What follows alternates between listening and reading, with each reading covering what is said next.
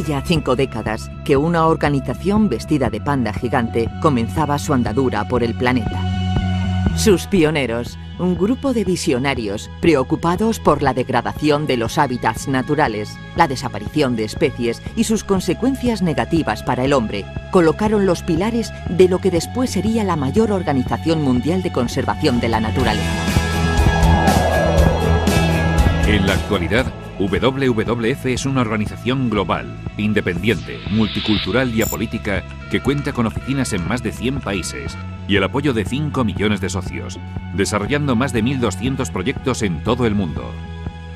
Sus objetivos fundamentales son conservar la biodiversidad, asegurar la sostenibilidad y reducir la contaminación y el consumo desmedido. WWF intenta alcanzar estas metas utilizando la mejor información y recursos científicos disponibles. Pero además, trabaja buscando el diálogo con todos los sectores, ofreciendo soluciones concretas, implicando a las comunidades locales, estableciendo alianzas con otras organizaciones y aplicando los fondos de forma transparente. En España, WWF nació hace más de 40 años.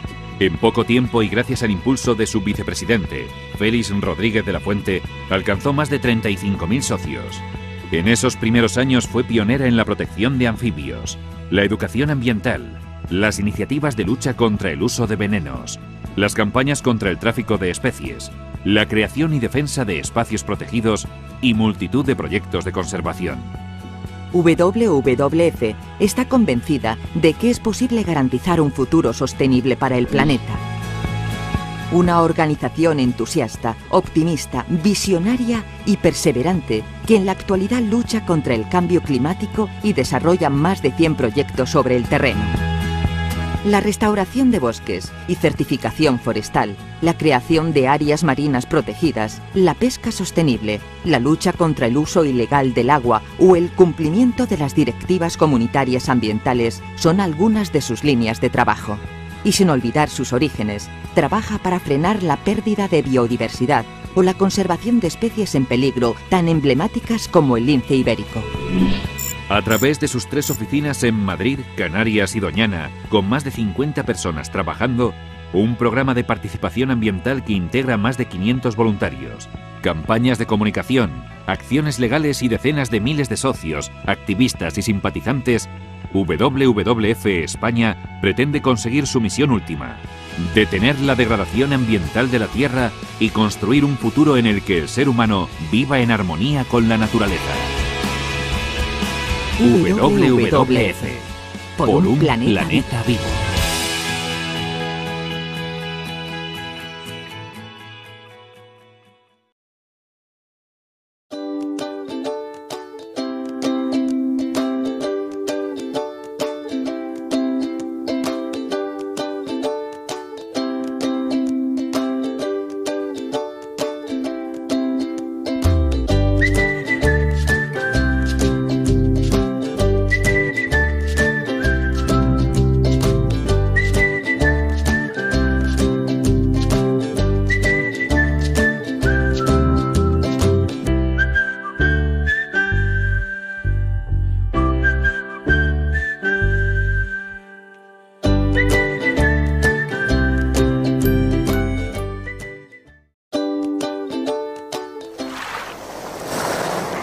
Con ustedes, Azul Sostenible. Un espacio de diálogo sobre la importancia del océano para Ecuador, relacionado a la conservación y el uso sostenible de sus recursos. Bienvenidos.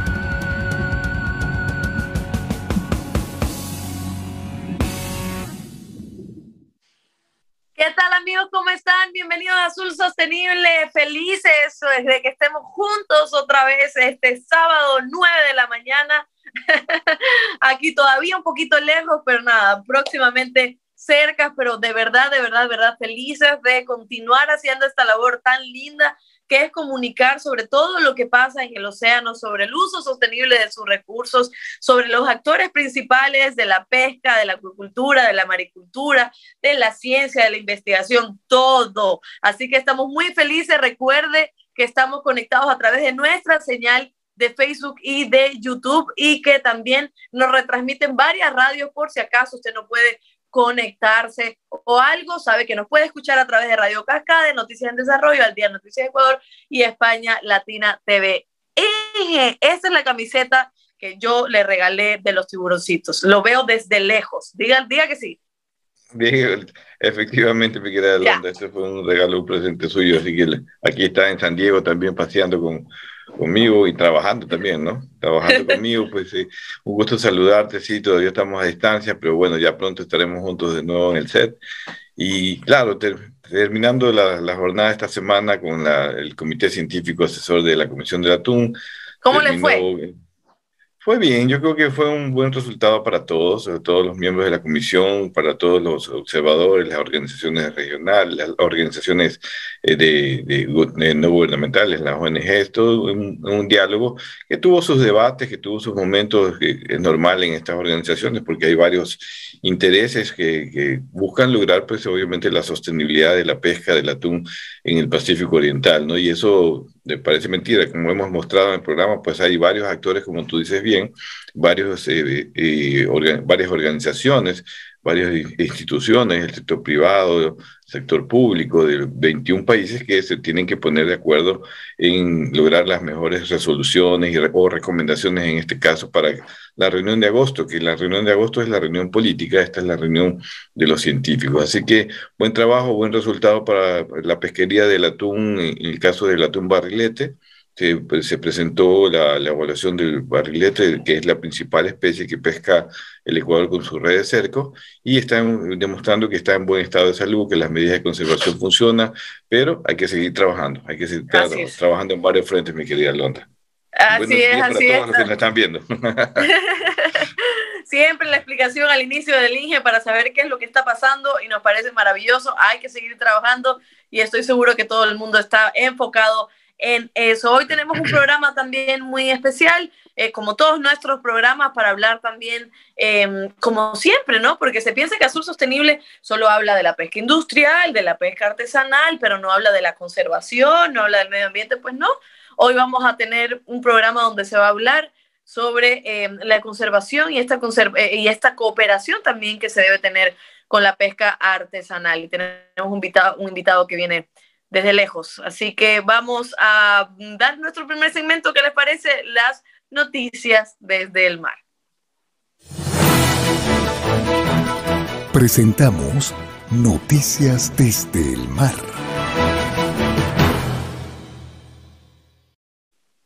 Pues la primera noticia eh, se trata sobre la población de barrilete en el Océano Pacífico Oriental goza de buena salud, dice el personal de la CIA después de la evaluación de la población. Así que escuchemos a nuestra albacorita. La mayoría de las preocupaciones con respecto a la salud del barrilete del Océano Pacífico Oriental se disiparon con la última evaluación de la población de la Comisión Interamericana de Atún Tropical, que considera que la población está sana. El Comité Asesor Científico de esta OROP discutió el documento durante su reunión anual, que concluyó el día de ayer. El resultado positivo abre las puertas a las certificaciones del barrilete del MSC y desafía directamente la lista roja de WWF de este stock. En pocas palabras, la nueva evaluación de la población establece que el barrilete en el Océano Pacífico Oriental goza de buena salud. Esto es a pesar de los altos niveles de capturas de barrilete reportados en la región en los últimos dos años. Por lo tanto, el personal no recomienda ninguna medida de conservación adicional relacionada con el barrilete y en cambio aconseja que todo el enfoque debe estar en evaluar el estado actual del patudo. Recientemente las empresas pesqueras que buscaban obtener la certificación del MSC para sus capturas de barrilete en el Océano Pacífico Oriental no cumplieron con los estándares de la etiqueta de sostenibilidad, principalmente porque el atún carecía de una evaluación de stock relevante. Tunacons es una de las empresas que vio no certificada su pesca de barrilete, quienes afirman que volverían a intentarlo una vez más que se haga público el documento y se confirme la buena salud del atún.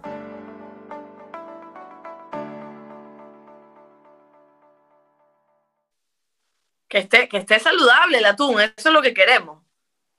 Bueno, sí, y es un gran desafío porque cuando hablamos de atunes, eh, primero son varias poblaciones, segundo son poblaciones gigantes que están regadas en el Pacífico Oriental, que los pescadores han desarrollado toda la tecnología para salir a, a buscarlo a pescarlo, pero ahora también hay límites, ¿no? Estas, estas poblaciones grandes han demostrado que tienen límites biológicos eh, que tienen, no pueden ser eh, sobrepasados para provocar una sobrepesca o una disminución de las poblaciones e inclusive pues en algunos casos pues llegaría a la extinción. No es el caso de los atunes, pero en todo caso se cuida mucho a través de los estudios de los científicos, del personal, de, de, personal científico de la Comisión de Atún a quienes a quien felicito por el excelente trabajo que han desarrollado. Sé que el año pasado, el año pasado fuimos muy duros como delegación de Ecuador, pero fue para buscar justamente demostrar que el trabajo de ellos estaba sirviendo para conservar esta especie de atún, así como las otras especies, atún aleta amarilla, atún patudo,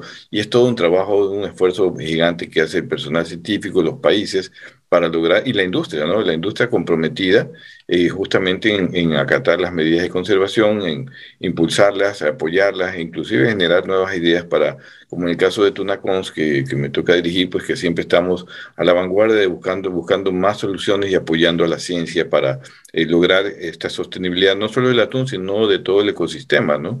Y también trabajar con organizaciones como WWF, que es nuestro socio en Tunacons y quien siempre nos acompaña justamente para asesorarnos e ir, e ir juntos por la, la ruta correcta que es sentarnos, conversar, dialogar, construir entre todos una buena conservación de los océanos para nuestras futuras generaciones, mi querida Londra. Así es, así es, ya lo saben, así que vamos con la siguiente noticia desde el mar, pues el Consejo de Ministros, eh, esto se, se refiere a España, ha aprobado hoy el proyecto de ley de pesca sostenible e investigación pesquera, que tiene como objetivo fortalecer la conservación y el uso sostenible de los recursos pesqueros, procurar que esta actividad contribuya a la creación de empleo, generación de riqueza y la cohesión social de las zonas costeras, y fortalecer el vínculo entre la ciencia y la acción política en esta materia. El proyecto de ley se someterá ahora al procedimiento de tramitación parlamentaria. El ministro Planas ha resaltado que la ley tiene como eje transversal el principio de sostenibilidad en una triple perspectiva ambiental, social y económica. Esta reforma se produce en el contexto generado por el Pacto Verde Europeo y persigue garantizar un equilibrio entre la necesaria conservación del medio marino y el desarrollo de una actividad pesquera que sea rentable, resulte atractiva para el desarrollo empresarial y el necesario relevo generacional, y consolide un sector moderno y competitivo.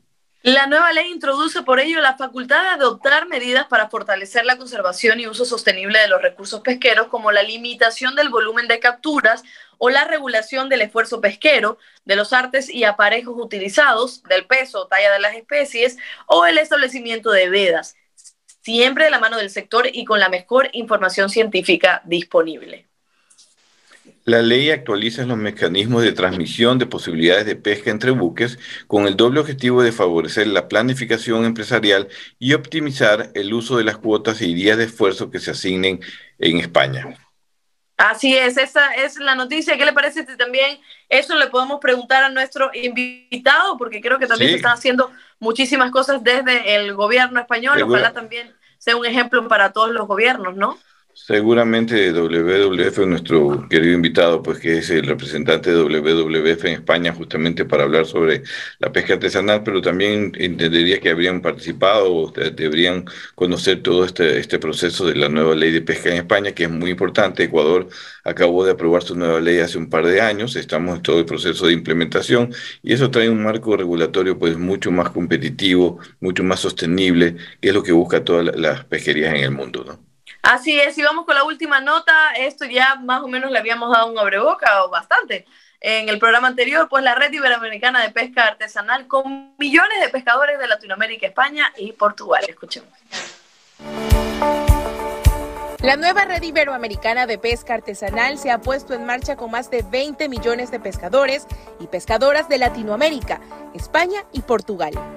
La iniciativa, liderada por la Organización de Productores de Pescadores de Conil, en colaboración con WWF España y Sol de Cocos, nace para convertirse en un altavoz de la pesca artesanal en foros internacionales y abordar los numerosos retos que tiene el sector para lograr una pesca sostenible ambiental y socialmente. La red iberoamericana trabajará además en políticas de género y en visibilizar este sector ante los jóvenes para lograr garantizar el relevo generacional. La nueva red ha explicado que alrededor del 10% de la población mundial depende de la pesca para su subsistencia. La mayor parte de esta población se encuentra en países del sur y trabaja en la pesca en pequeña escala, que representa el 50% de las capturas pesqueras totales. En el Mediterráneo representó el 60% de la flota y genera más de 300.000 empleos. Informó para ustedes Alba Corita. Siga con nosotros en Azul Sostenible.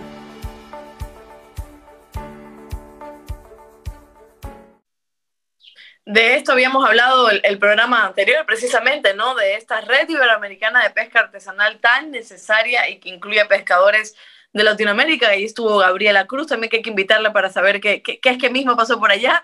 España y mismo, Portugal. Cómo, cómo, se portó, cómo se presentó nuestra presidenta de la Federación de Pescadores Artesanales del Ecuador.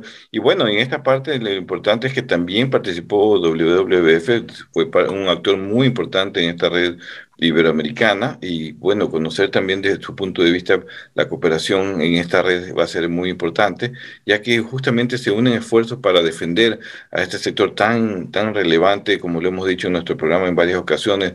Aquí han pasado, pues obviamente, nuestros pescadores artesanales de Ecuador, eh, Zoila de Chile, Alejandro de, de, Perú, que son dirigentes nacionales de, de, la pesca artesanal y todos nos han comunicado pues sus preocupaciones y su capacidad de seguir abasteciendo de alimentos, pero siempre y cuando se los proteja, se los ayude y se coopere con ellos. Así es, así es, justo estaba leyendo algunos saludos y por ahí está Alejandro Bravo también, así que después del corte leemos ah, los saludos bien. que nos están llegando desde Facebook y desde YouTube. Eh, recuerden que estamos conectados, son una hora de programa, hasta las 10 de la mañana estamos para conversar, para que usted envíe sus preguntas, para que envíe sus saludos, por supuesto, para que esté atento de lo que aquí hacemos en Azul Sostenible. Un debate informado, entrevistas con expertos también, noticias, las encuestas al final y sobre todo mucho cariño para quienes se conectan con nosotros a través de nuestra señal cada miércoles y cada sábado. Así que vamos a un pequeño corte y enseguida le damos la introducción a nuestro invitado. Quédate en sintonía. Ya volvemos con más de Azul Sostenible.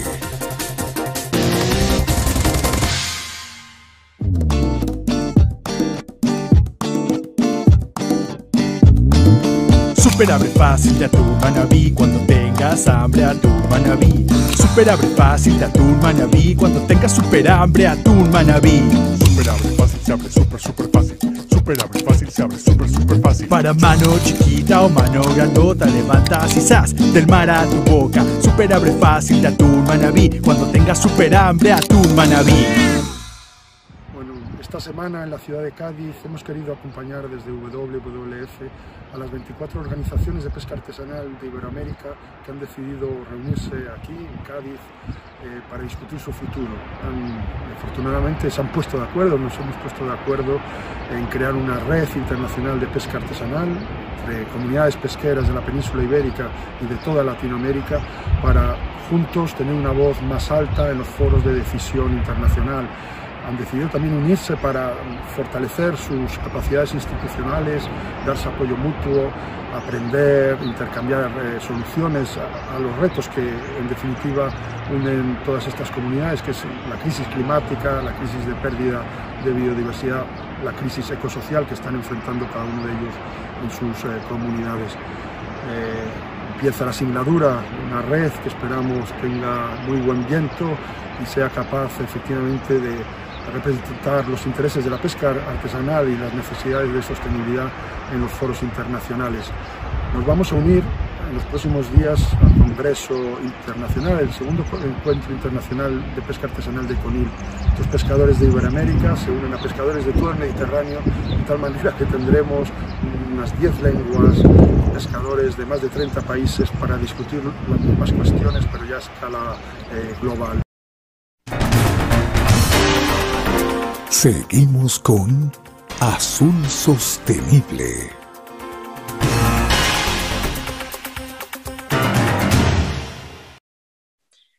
Seguimos con Azul Sostenible, así es, y aquí nos van llegando los primeros saludos a través de Facebook, por ejemplo. Tenemos a Pizzan, que también siempre está conectado, saluda a, a Albacorita también. Esa es la camisa número uno, dice eh, ah, Ricardo Castillo, buenos días a todos los integrantes de Azul Sostenible desde Galápagos, San Cristóbal. Está José Conforme, buenos días, saludos de la caleta pesquera de San Mateo Manta. Está José Luis García también, nos saluda desde Anconcito, anda, anda José Luis por allá. Está mm, Clever Chalén, buenos días, saludos, Caleta Pesquera Artesanal Puerto Salinas. Eli, doña Eli, buenos días a sostenible, un gran equipo, que Dios los siga bendiciendo para que sigan brindando más programas que son muy buenos, dice doña Eli. Está Alejandro Bravo, como le comentaba, saludos de Fiupap, Perú, siempre felicidades al equipo Azul Sostenible, hermanos Morán y a la siempre bella Londra. Por su intermedio, mis totales saludos a mis hermanos pescadores artesanales del Ecuador. ¿Por qué no soy, y por qué no soy, por qué no soy bello yo? No, usted es el experto también, usted es como ahí. Usted déjeme nomás bueno. su cumplido, que rara vez me mandan saludos, porque usted es como el, rara el, vez. el, más famoso, el más famoso de todo el mundo de la pesca. No, está bien, está bien, ya me convenció. Está Rosita Villasí, eh, Wellington Ramírez nos manda saludos desde la Isla Puná. Excelente programa. Y doña Eli dice, son los mejores y yo no me pierdo ningún programa de ustedes. Luis Ambrosio también dice, buenos días, un abrazo a todo el equipo y a Raúl, una pieza imprescindible en el entramado de la pesca en España y Europa, siempre buscando el consenso y la sostenibilidad. Esos son los primeros saludos que nos van llegando en el programa. Recuerde que estamos en Facebook y en YouTube para que también nos siga escribiendo y en cada, después de cada corte leemos sus comentarios. Hoy vamos a hablar sobre la cooperación técnica entre WWF y la pesca artesanal española, en el marco también de la red iberoamericana, en el marco también de eh, la conservación y todas estas cooperaciones. Raúl García Rodríguez está con nosotros, él es oficial de pesquería senior en WWF y eh, España y desarrolla el proyecto de sostenibilidad a largo plazo para comunidades artesanales y costeras. Raúl, ¿cómo está? Nos saluda de España, pero ¿de qué parte? ¿De Cádiz? No, estoy ahora en, en la ría de Vigo, en uno de los Ah. mayores caladeros de España, y los árboles no lo dejan ver, pero tenemos aquí nuestras Galápagos, que es el Parque Nacional de Islas Atlánticas. ¡Ay, qué lindo, Raúl! Estoy en, en el corazón de la pesca europea, básicamente. Perfecto, Wow. perfecto. Qué lindo. Para que pescado. vea que Azul Sostenible tiene nivel, los, los- traemos de todos lados del mundo. Raúl, qué lindo que esté con nosotros. Estábamos viendo un video precisamente en donde usted co- conversaba sobre eh, la red iberoamericana, sobre la pesca artesanal, y por eso pensé que estaba en Cádiz, cosa que me encanta Cádiz también, pero hay que conocer, ingeniero, esos lados por donde vienen los invitados. Solo sí le digo. Nomás. Yo Bueno. sí conozco Vigo. Ah, chévere. Entonces usted conoce Vigo y nosotros no. ¿Sabes que voy a cerrar sesión? nomás. No, no, no.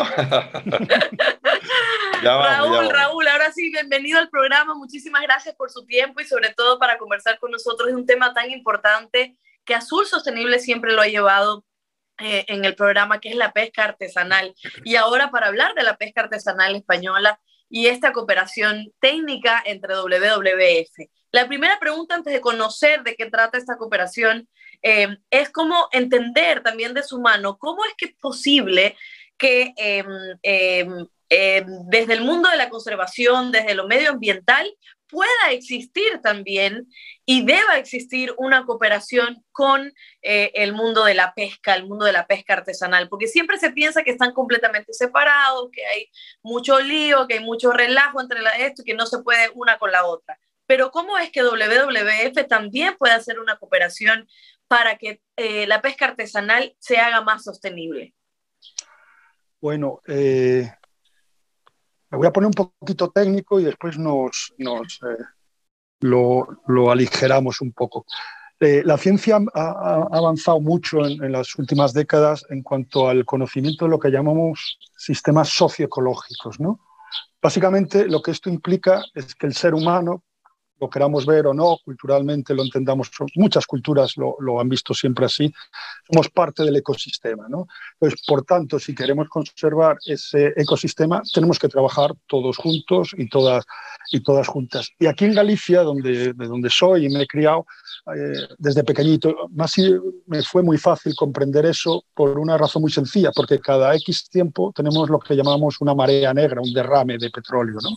Una de las zonas con más tráfico del mundo y de media, insisto, pues cada 8 o 10 años hemos tenido una marea negra. Y yo ahí vi desde muy pequeñito que eh, esa degradación del ecosistema inmediato que implica un, vertido de petróleo eh, nos tenía que hacer unir a todos, porque los que más sufrían esa degradación y de manera inmediata son los pescadores artesanales, porque ni siquiera pueden ir a otros caladeros más, más lejanos. ¿no? Y ahí yo entendí, comprendí que nos unían muchísimas más cosas de lo que podíamos ver, ¿no? que eh, eh, el que más depende de una calidad ambiental es este sector. Eh, otros sectores también dependen, pero no con la misma profundidad y, severidad que, pueda ser el pescador artesanal. Y a partir de la última gran marea que tuvimos, que fue en el año 2002, el Prestige, pues bueno, nos volcamos en apoyar al sector artesanal. Estaba desesperado, estuvieron un año sin poder pescar, es una de las regiones más altamente dependientes de la pesca, es Galicia. Y ahí empezamos a configurar nuestro, nuestro programa de pesca artesanal, trabajando con, pescadores para ayudarles a recuperar los, los hábitats y, ecosistemas. Y después hay una cuestión, tenemos que alimentarnos, ¿no? Y sabemos que los sistemas de, de producción de alimentos, desde la agricultura, la ganadería, tal como lo estamos haciendo hasta ahora, está degradando el planeta si queremos seguir alimentándonos de manera sostenible, tenemos que asegurar que esos sistemas cambian, que esos sistemas eh, se adaptan a la realidad del cambio climático, a la realidad de la pérdida de, biodiversidad, y eso solo lo podemos hacer juntos. No hay otra opción. ¿no? El conocimiento que tiene el sector pesquero es eh, fascinante, a veces muy superior al que puedan tener los ecólogos, por una cuestión material de que pasan muchas horas.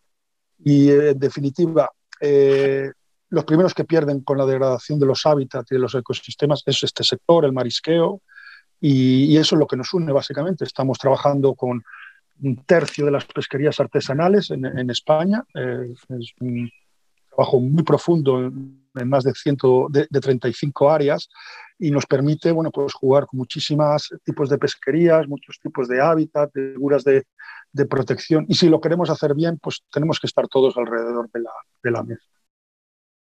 Importante lo que menciona Raúl, precisamente por, por esto que usted hablaba de los derrames de petróleo, porque a veces no, no entendemos que esto igual sucede y que los pescadores artesanales son los afectados también, además del ecosistema.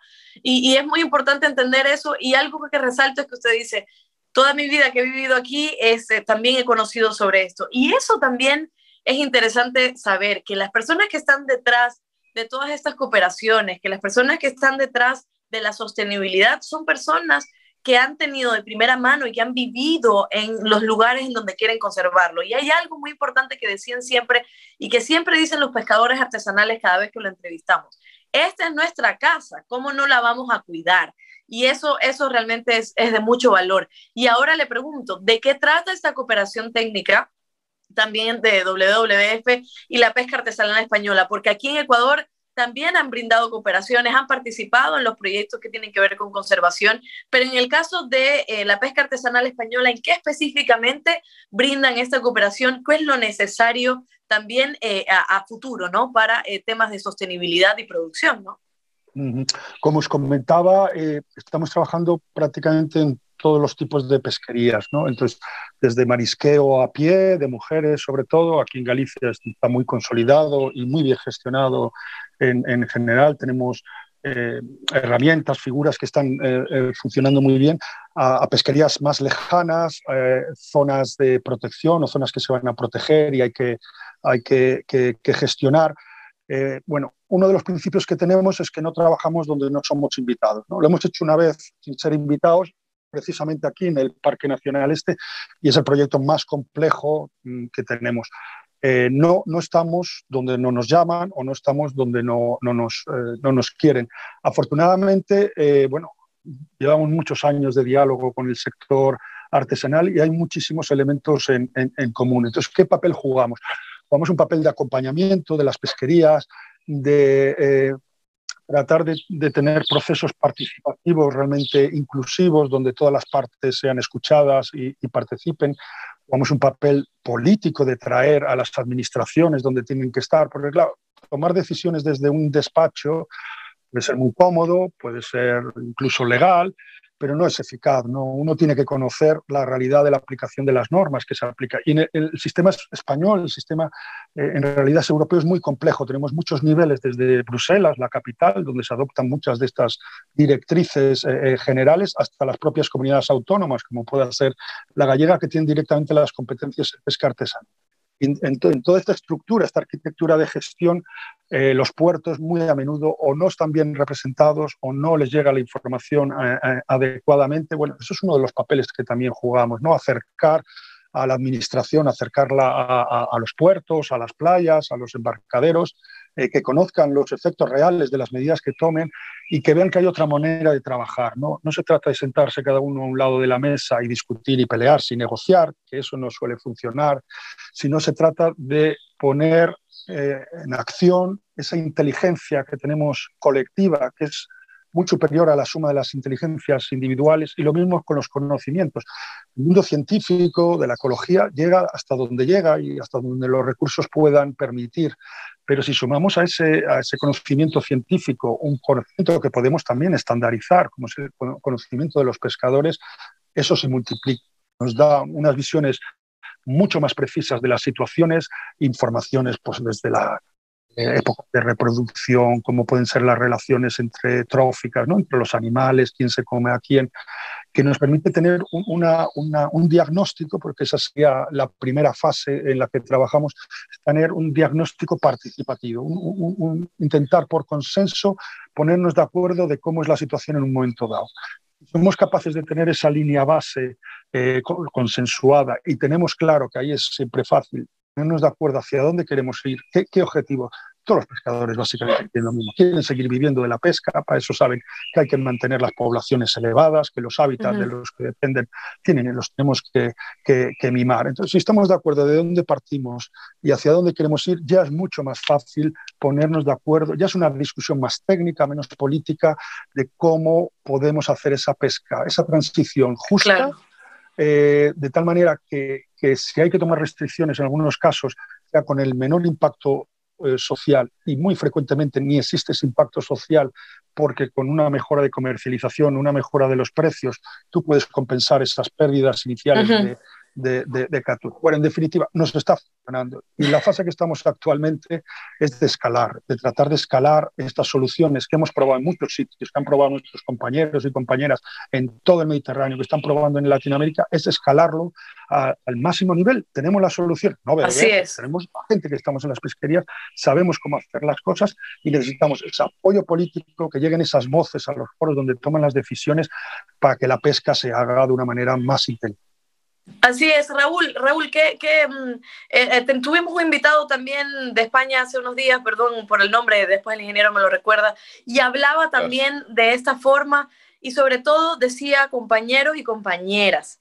Y también hablaba de las mujeres pescadoras y también hablaba del papel que tienen las mujeres en el mundo de la pesca artesanal. Así que me permito eh, ingresar el tema de enfoque de género porque de esto también se trata la Red Iberoamericana de Pesca Artesanal eh, que incluye a pescadores y pescadoras de Latinoamérica, España y Portugal. Y también nos hablaba de que esta red iberoamericana también se va a enfocar no solo en sostenibilidad, sino en temas de inclusión y en temas de, eh, de cómo mejorar también el trabajo de las mujeres pescadoras que están eh, en estos sectores. Entonces, usted mencionaba al inicio esto y yo quería preguntarle en este tema en específico, ¿cómo es la colaboración, cómo es la participación también de las mujeres eh, en la pesca artesanal de España? ¿Qué es lo que se requiere y cómo incluso han trabajado para lograr que haya una equidad, para lograr que también haya un, trabajo sostenible incluso en temas de género?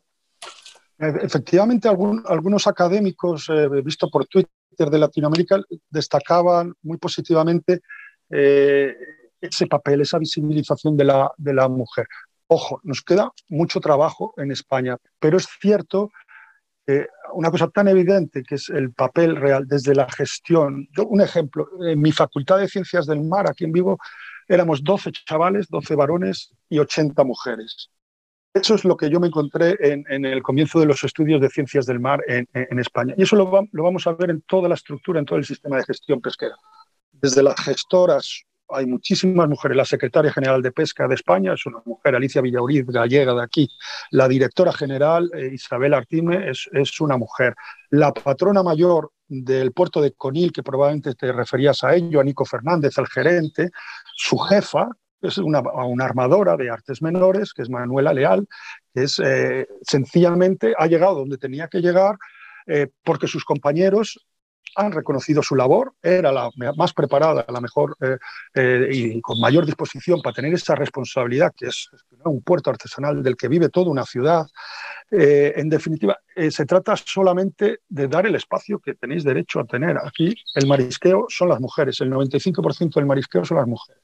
Las comercializadoras son las mujeres, las rederas son mujeres, las que mantienen las empresas familiares y la administración de las empresas familiares, aunque sea un varón el armador, es una mujer, es propietaria de ese, de ese barco. Pues bueno, en España tenemos un plan nacional de, sobre el papel de la mujer en, eh, se ha acordado entre todas las organizaciones de, mujeres en la pesca, con el Ministerio, tenemos digamos, unas directrices, un marco general para trabajo que ahora tenemos que aplicar y realmente eh, esas formas de micromachismo que aún podemos tener, etcétera, eh, bueno, pues esos derechos eh, consolidados a nivel legal, pues tenemos que conseguir lo que suceda desde el nivel del puerto, a los comités de cogestión, a los foros de participación, y se trata solamente de, bueno, pues de, de, de, reflejar esta realidad que hay en, la pesca, que es la mitad del sector son, son mujeres, son un pilar tan importante como el de los, el de los varones. Ojo, que en esta red iberoamericana,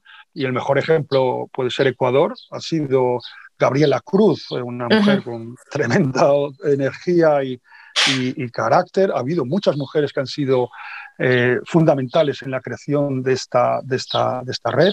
Y eso solo refleja una realidad que es el papel de las mujeres que tenéis en, todo el sector pesquero marítimo. ¿no? Así es, así es, Raúl, y qué lindo escucharle. Sin embargo, bueno, tenemos por supuesto a nuestra queridísima Gabriela Cruz y tenemos a otras mujeres. Sin embargo, me voy a permitir hacer una crítica y el ingeniero podrá estar también de acuerdo, ¿no? Yo sé que está de acuerdo. Esto, estos hitos y esto que se está sucediendo también eh, a nivel internacional eh, eh, sobre la inclusión también de las mujeres y como dice Raúl, el espacio que, que, se merecen, el espacio que deben tener eh, Ecuador yo siento que todavía está un poquito atrasado. Yo necesito, o sea, creo que em, a nivel país, Gabriela ha peleado y ha luchado también por, por porque se incluya también el papel de las mujeres en, las pesquerías. Sin embargo, todavía falta. Sin embargo, yo creo que la inclusión debería ser en, todos los, eh, en todas las esferas creo que también debería em, aportarse mucho más de políticas públicas que tengan que ver con el trabajo de las mujeres en la pesca artesanal y en la pesca industrial también, porque hay mujeres capaces y hay mujeres que sostienen incluso familias, que sostienen comunidades a través de esta labor. Así que que se tome también como ejemplo para el país, para que se generen este tipo de políticas públicas, para que se generen incluso políticas dentro de las comunidades pesqueras o las comunidades, qué sé yo, industriales, etcétera, por ejemplo, como lo hace también Tunacons, que a través de, las gestiones de sostenibilidad también se incluye muchísima participación de las mujeres. Entonces, yo creo que falta un poquito, pero vamos en ese camino. Y, y sí tengo esperanza que en un futuro, cuando Azul Sostenible tenga como cinco años ya al aire, también tengamos muchísimas mujeres a las que entrevistar y que estén participando. ¿Qué dice Inge?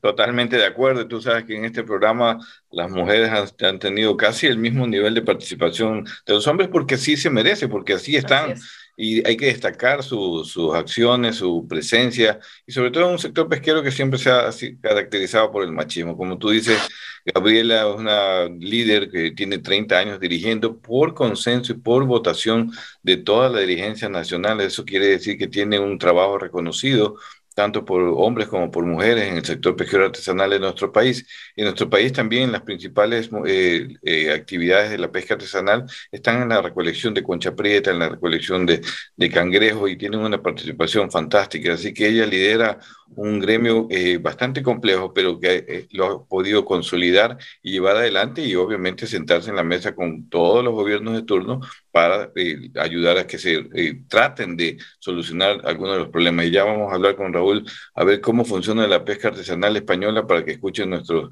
pescadores artesanales aquí en Ecuador en temas claves que hemos conversado con ellos. Así es, esto después del corte, no se pierda su sostenible.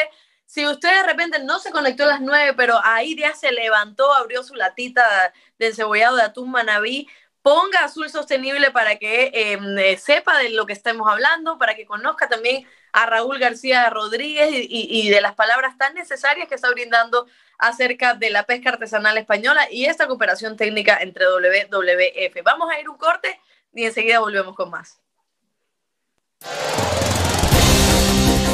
Quédate en sintonía.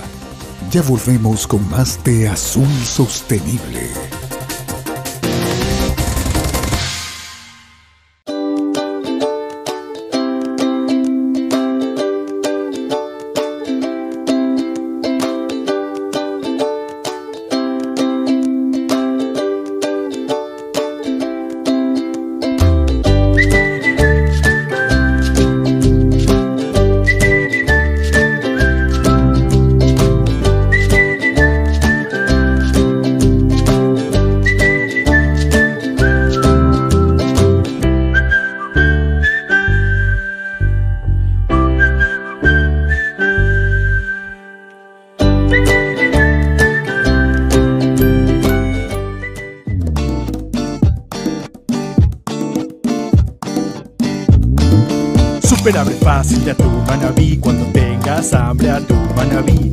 Super abre fácil de atún manabí cuando tengas super hambre atún manabí.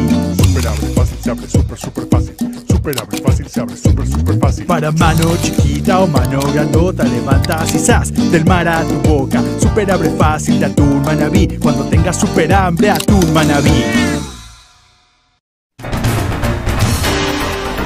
Seguimos con Azul Sostenible.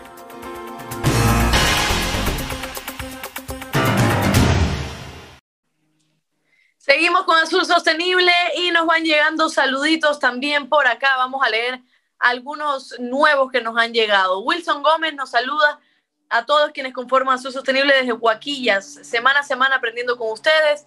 Y Bexaida Tejada también nos saluda desde la hermosa provincia de El Oro. Muchísimas gracias a los que se conectan a través de la señal de Facebook y YouTube y también que nos retransmite Radio Cascade, Noticias en Desarrollo, al día Noticias Ecuador y España Latina TV. Como les anunciábamos, estamos con Raúl García Rodríguez, oficial de Pesquería Senior en WWF España, y él desarrolla el proyecto de sostenibilidad a largo plazo para comunidades artesanales y costeras. Así que otra vez con Raúl para que el INGE también le haga todas esas preguntas necesarias que tienen que ver con la pesca artesanal y que también sean un ejemplo de sostenibilidad para todo el mundo. Adelante. Gracias, mi querida Londe. Bueno, y saludar a Raúl nuevamente, pues, gracias por darnos tu tiempo y tu experiencia aquí en el programa Azul Sostenible, que busca justamente transmitir de los diferentes actores del, sector de la pesca, de la acuacultura y las actividades que nosotros cubrimos, pues sus diferentes visiones, sus trabajos y su cooperación. Raúl, en el Ecuador tenemos un problema de, eh, con el sector pesquero artesanal que tiene, está relacionado con dos aspectos, en mi opinión, muy, muy importantes. Sin eso no se puede tener una, una actividad saludable más allá de la conservación de los recursos. Los temas relacionados a seguridad y los temas eh, relacionados a la salud de los pescadores, es decir, la atención del Estado a este trabajador del mar que tiene que ser reconocida. ¿Cómo es en, en España? ¿Cómo el sector pesquero artesanal español tiene, tiene, tiene una seguridad en el mar, puede salir tranquilo sin que le roben, tiene una seguridad social, una atención médica especializada. Yo he conocido algo y siempre he tenido una sana envidia del sistema de ustedes. Yo sé que a lo mejor no es perfecto, pero mucho más avanzado que, que, que nosotros, porque eso es lo que queremos transmitir para el sector pesquero artesanal de aquí, de, de Ecuador y de la región. ¿Cómo es en España estos dos factores fundamentales para un desarrollo realmente sostenible y sustentable? Bueno, muy, muy buena pregunta, Guillermo.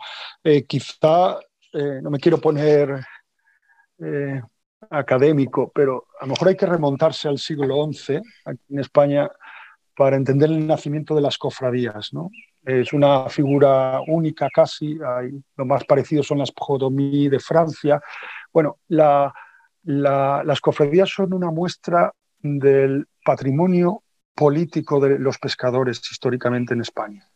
eh, los pescadores en un momento dado, a medida que crecían las poblaciones costeras y, había conflictos por los recursos, por las zonas de explotación, y eh, teniendo en cuenta todos estos aspectos sociales, en un momento dado decidieron en ciertas zonas asociarse eh, a través de, estas organizaciones profesionales, cofradías, con, dos, dos, vertientes. Una es la ordenación del territorio, la ordenación de los recursos. Aquí en Galicia explotamos muchos recursos bentónicos, son de hecho los de mayor valor económico. Eh, bueno, ahí desde hace mucho hacemos una gestión espacial. Eh, ciertos pescadores tienen derechos sobre ciertas zonas, están relacionados con, con su cofradía, el percebe, por ejemplo, uno de los productos eh, de más alto valor puede alcanzar 300 euros el kilo en, en, Navidades. Bueno, podemos ir a eh, gestiones realmente exquisitas, ¿no? porque son productos de tan alto valor. Las eh, organizaciones de cofradías se han organizado tan bien en, cuidarlo que bueno, hemos superado muchos de los problemas que había cuando yo era niño, ¿no? en, los, en los 80, de furtivismo, de, de, sobreexplotación, de malas prácticas a la hora de, de extraerlo. Y la otra vertiente de las de las cofradías son los aspectos sociales. ¿no? Un ejemplo que sucedía hace mil años aquí es si un pescador fallecía, un marinero en una embarcación, eh, el, porcentaje de la parte suya de la captura seguía siendo para la familia. La cofradía garantizaba esos ingresos mínimos y tan pronto como su hijo mayor eh, pues, la, edad mínima para trabajar en el mar, se le guardaba ese puesto en, el barco. ¿no? Es un ejemplo de cómo eh, ya desde hace mucho tiempo los, los cofrades eh, se preocuparon por ellos mismos, por, su seguridad eh, social. Y en cierto modo, aunque las cofradías han ido obviamente evolucionando y tenemos otras herramientas, eso se transmitió también a, la administración. En la pesca hay un régimen especial, los pescadores se pueden jubilar antes de tiempo, habiendo eh, contabilizado, habiendo contribuido menos años que yo, por ejemplo, ¿no? cualquier otro trabajador eh, bueno, pues se entiende que se están compensando, compensando esa dureza del, trabajo, esa peligrosidad. No olvidemos que sigue siendo el trabajo más peligroso del mundo, sigue siendo eh, la pesca y especialmente la pesca artesanal, aunque ahora ya van equipados y la gente está más, más formada. Acabamos de tener un accidente con 21 fallecidos en Canadá hace apenas un, mes y pico. Pero nos quedaban cosas, eh, Guillermo, y nos quedaban cosas que precisamente esta ley eh, pretende, pretende cubrir. Una son las mujeres rederas, no estaban en ese régimen, eh, estaban en condiciones, o siguen hasta que se apruebe, en condiciones laborales y sociales absolutamente injustas, sin reconocimiento de sus enfermedades eh, profesionales. Pasa, pasaba, pasa igual con, con las mujeres que comercializan el pescado en las lonjas, en las subastas mueven las empaquetadoras. Bueno, había una serie de sectores, sobre todo mujeres, que no estaban cubiertos por este régimen especial del, del, mar. Entonces, bueno, con esta ley ya quizá ese, aspecto social lo tendríamos ya eh, claramente más, más cubierto. Bueno, aquí eh, tenemos las casas del mar, cualquier pescador que vaya a otro puerto tiene derecho a tener un alojamiento gratuito por un coste muy bajo hay médicos especializados en enfermedades del mar, incluso tenemos algunos buques hospitales que acompañan a las flotas más, más grandes. Claro que eh, si nos comparamos con otros países, eh, eh, la situación laboral y social es, es, mejor, pero nos queda, nos queda camino, como estos ejemplos que, que, que, que comento, para que bueno, tengan reconocidos eh, y adaptado a su realidad laboral eh, de los derechos eh, sociales y laborales. Y nos queda un elemento fundamental que esta ley también puede, puede, ser, puede hacer la diferencia, que es cómo repartimos, es el tema más caliente siempre, cómo repartimos los derechos de pesca. ¿no? Hasta ahora y en la mayor parte de los países son mera influencia política, ¿no? que tenga más capacidad de movilizar o tenga más peso económico, se suele llevar el gato al agua. Bueno, eso cambió hace unos años en la Unión Europea con el artículo 17 de la política pesquera común. Es muy bello, lo movimos las ONGs con pescadores artesanales.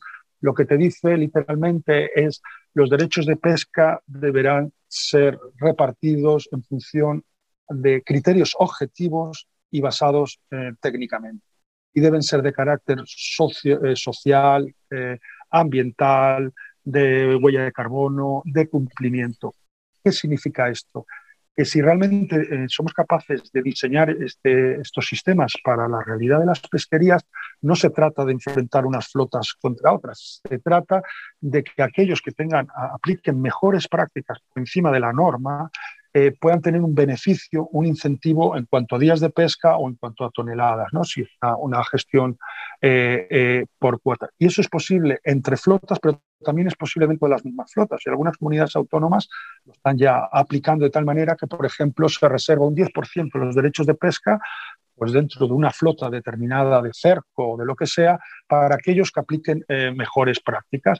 Pues bueno, son maneras de revertir muchas veces eh, otro tipo de incentivos negativos, que es pescar más, vender por fuera de la lonja. Eso no nos lleva a ningún lugar, puede beneficiar a unos pocos puntualmente, pero perjudica a la gran mayoría y no nos permite hacer una pesca más social, una pesca más ambiental. Aplicando estas eh, pues, directrices eh, una vez aprobada la ley, estamos convencidos que va a haber grandes diferencias y algunos problemas que tenemos de furtivismo, de pesca ilegal interna, están directamente relacionados con cuotas muy pequeñas en ese reparto. ¿no? A flota artesanal de media les toca un 10% de los recursos que están gestionados por bueno, tú haces la división y ves que es imposible a veces cumplir con esos límites si quieres eh, alimentar a tu familia. Pero bueno, son, no digo pequeños detalles, son elementos que tenemos que mejorar que nos permitiría tener más calidad de vida. ¿Qué es lo que más valoran los pescadores con los que trabajamos cuando construimos estos modelos de pesca sostenible? Eh, a menudo ganar más, obviamente, pero no es lo principal que nos destacan en las encuestas. Y hablo de miles de encuestas que hacen es estar más tiempo con la familia, poder pescar lo mismo en menos tiempo. Y esto está relacionado con la gestión que hagas comercial y la gestión que hagas del recurso y la abundancia que tengas de recursos. Y en dos horas tú puedes hacer el tope de erizos, por ejemplo. Eh, este señor a las 11 de la mañana se está volviendo con sus hijos a casa, haciendo sus labores en el hogar, ha ganado un buen jornal, eh, si esa pesquería está fuera de control, como estaba hasta hace unos años, tenía que hacer siete horas, de, no tenía ganas ya de hacer absolutamente nada para casa. Pues bueno, tenemos que pensar en jugar con todas estas herramientas para mejorar la calidad de vida de, los pescadores. Claro. Claro, es un gran problema que la gente a veces desconoce, que este pescador que pasa desde muy joven hasta su edad adulta, pasa mucho tiempo en el mar y no tiene esa conexión con la familia, con la sociedad en general y que debe ser atendido o debe ser revisado su situación para que se incluya dentro de la sociedad, para que se, esté integrado a la familia, porque hay una ruptura eh, muy fuerte a diferencia de lo que es un agricultor que regresa todos los días a su casa, un, un, operador, de, de, un trabajador de una fábrica, de una oficina, que podemos, tenemos la oportunidad de regresar al hogar para poder eh, justamente trabajar y estar junto con nuestra familia, ¿no? Entonces, eso no lo tiene, esa capacidad no la tiene el pescador, eso es muy importante y qué bueno que tú nos estés comentando todos estos avances para que el sector pesquero artesanal del Ecuador y de la región, pues también vea que estos ejemplos ya ocurren ya existen este reconocimiento, esta necesidad que a veces también parte de tener un marco normativo adecuado, no solo preocuparnos del ordenamiento, que es muy importante, y de reconocer a la pesca artesanal y a la acuacultura artesanal como una actividad fundamental, pero también estos aspectos que son para el pescador, para aquel que nos trae el pescado fresco eh, todos los días o cada cinco o diez días, pues eh, se ha atendido también como sociedad como se merece. Ah, eh, Raúl, una, una pregunta fundamental que también creo que están esperando los pescadores artesanales de, nuestro país es cómo, siendo WWF una organización ambiental, cómo, el tema, cómo se maneja el tema de las áreas marinas protegidas con la relación con la pesca artesanal. Existen áreas marinas protegidas donde se puede generar la actividad y quizás áreas marinas protegidas que no se puede desarrollar la actividad, pero ¿cómo es esa relación? Porque a veces hay todo este debate de crear más áreas marinas protegidas y eso va a ayudar a la pesca, los pescadores dicen que no, o hay pescadores, como en el caso de Galápagos, aquí tenemos un debate interno con la Reserva Marina de Galápagos y los pescadores artesanales que no han podido desarrollarse eh, de forma sostenible y responsable, como ellos dicen, eh, porque existe una reserva marina o una administración que no los toma en cuenta, según nos dicen las organizaciones pesqueras. Pero, ¿cómo es allá en España y cómo en esta nueva ley también se reconoce esta relación de la conservación con la pesca artesanal? Bueno, este ha sido un tema fundamental precisamente esta semana en, Cádiz y saludo, aprovecho a, a José Conforme que estaba con, con, nosotros estos días. Eh, la, visión a menudo es distinta y el problema es eh, eh, cuando hablamos idiomas distintos. Entonces, un ejemplo, y Conil es el más cercano porque ahí fue las jornadas.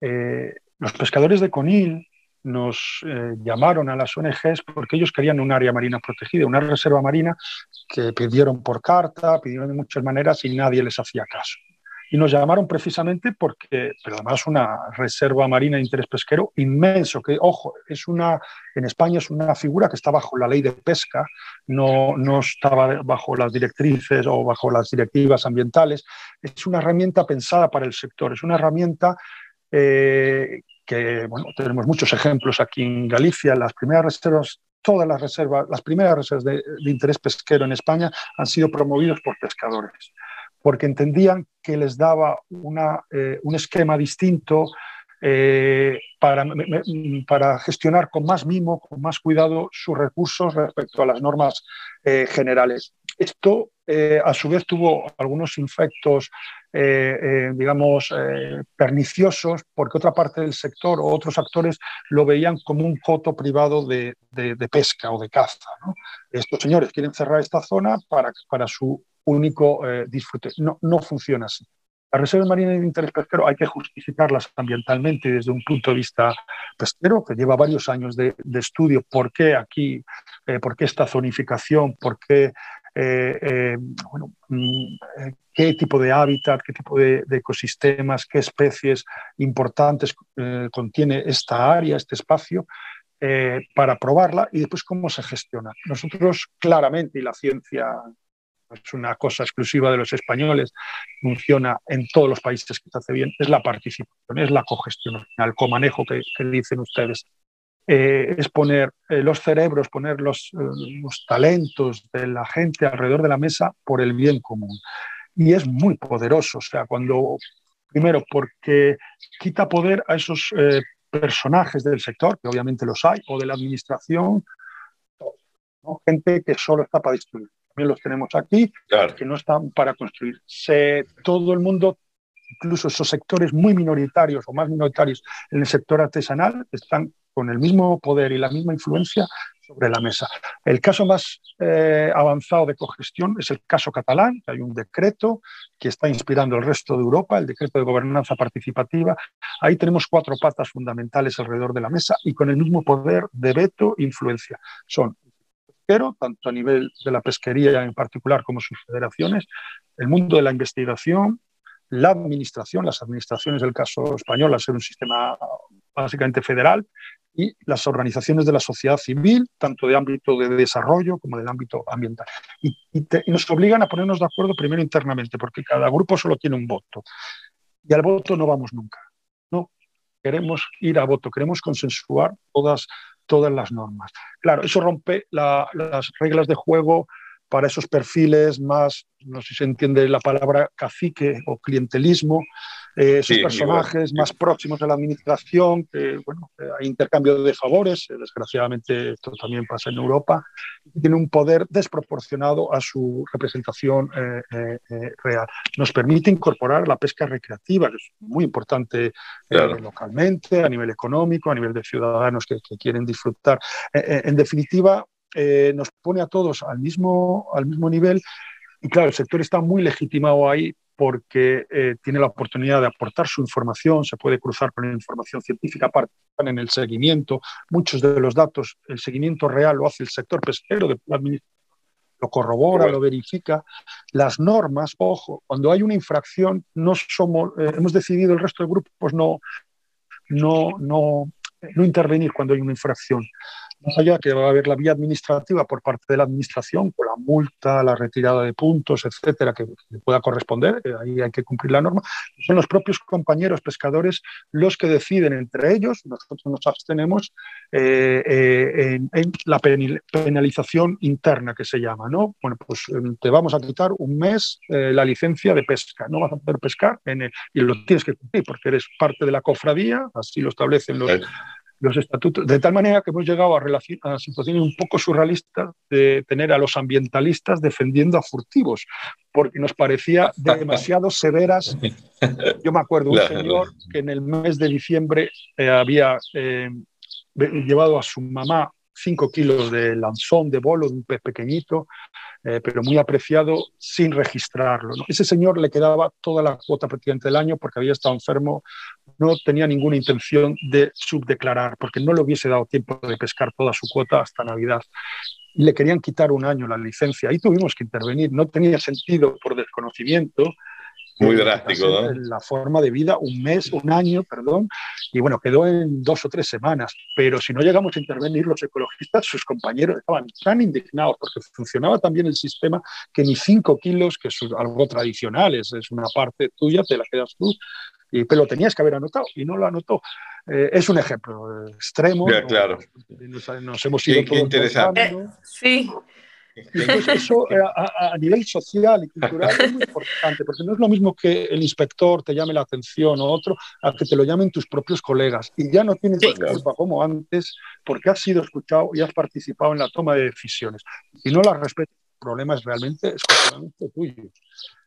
Que, que, que, Qué buenas, buenas informaciones tú nos proporcionas. Espero que los amigos pescadores artesanales nos estén escuchando de todo el trabajo. Miren cómo la organización, las cofradías, en el caso de España, pues y acá las cooperativas y asociaciones, pues funcionan en todos estos sentidos, en todo, en esta relación con la conservación, en esta relación con la producción, con, los gobiernos de turno, para poder lograr pues una pesca sana y responsable y, el beneficio de la comunidad. Estas comunidades dependen de esta, de esta actividad pesquera, pero también parte de la corresponsabilidad está en la organización, en los pescadores artesanales y sus familias. Tanto que hablar, mi querido Raúl, que nos, el tiempo se nos acaba, pero espero tenerte en otra ocasión por acá, mi querida Londra.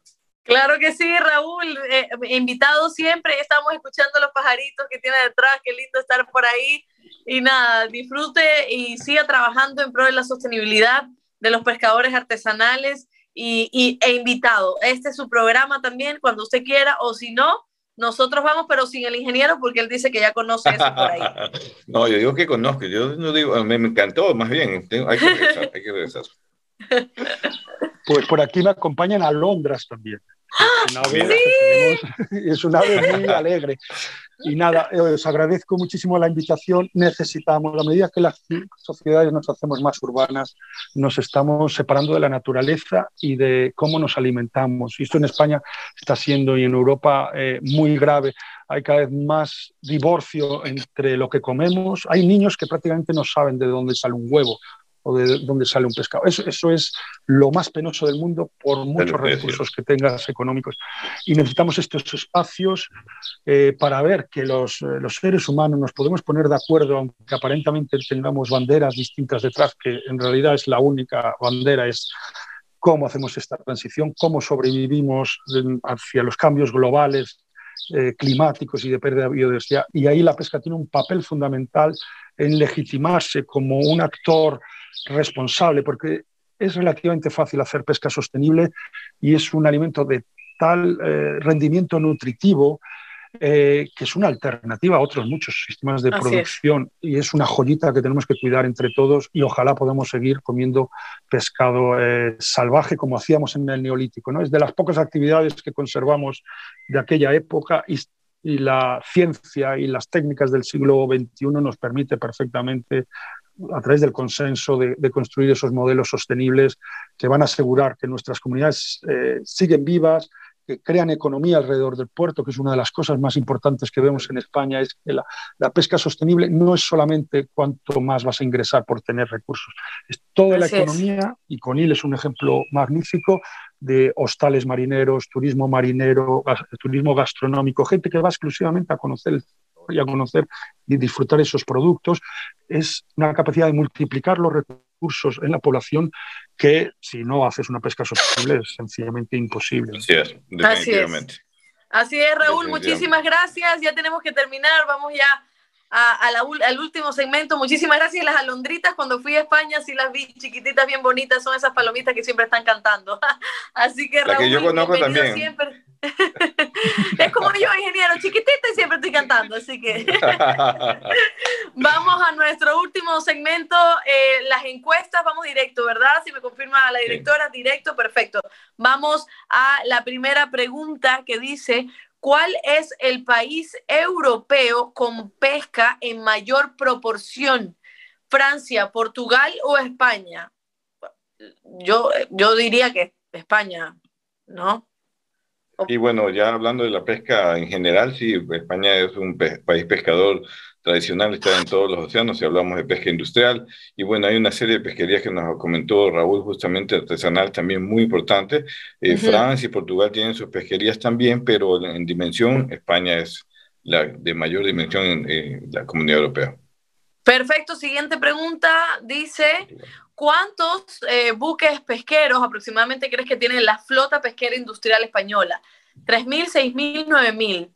Ahí, ¿cuál sería la respuesta? Porque estas, estas yo no las hice, entonces como que me, se me ah, dificulta. Ah, este, este, yo creo que 3.000. Yo, yo, digo, yo digo 6.000. ¿Cuánto es? ¿Cuál es la verdadera? 3.000. 3.000. Tenemos uno, 3.000, 3.000.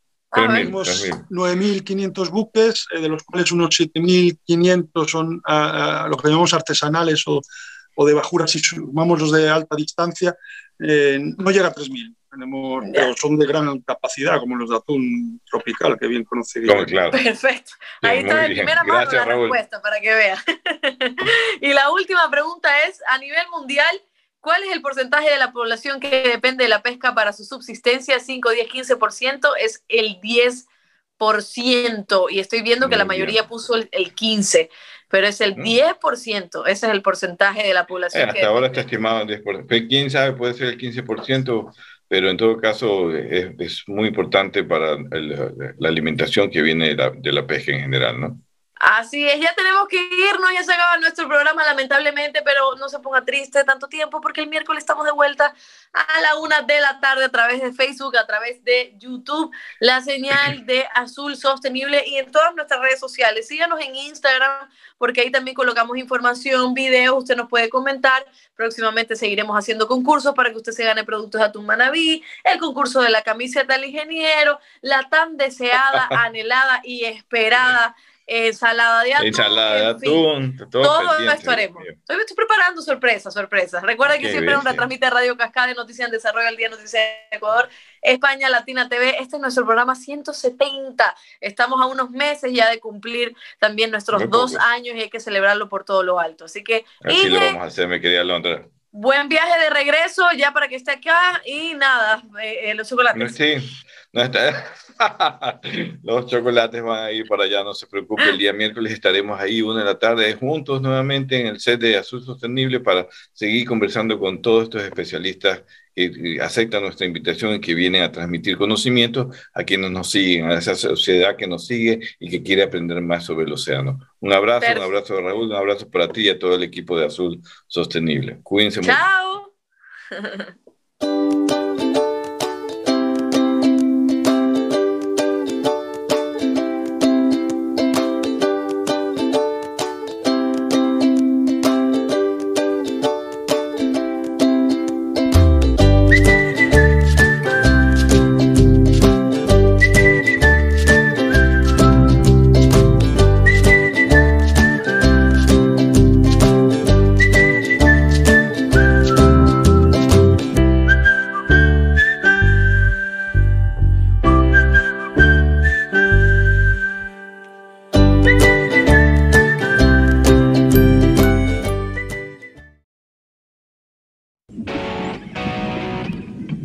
Gracias por habernos acompañado en este programa.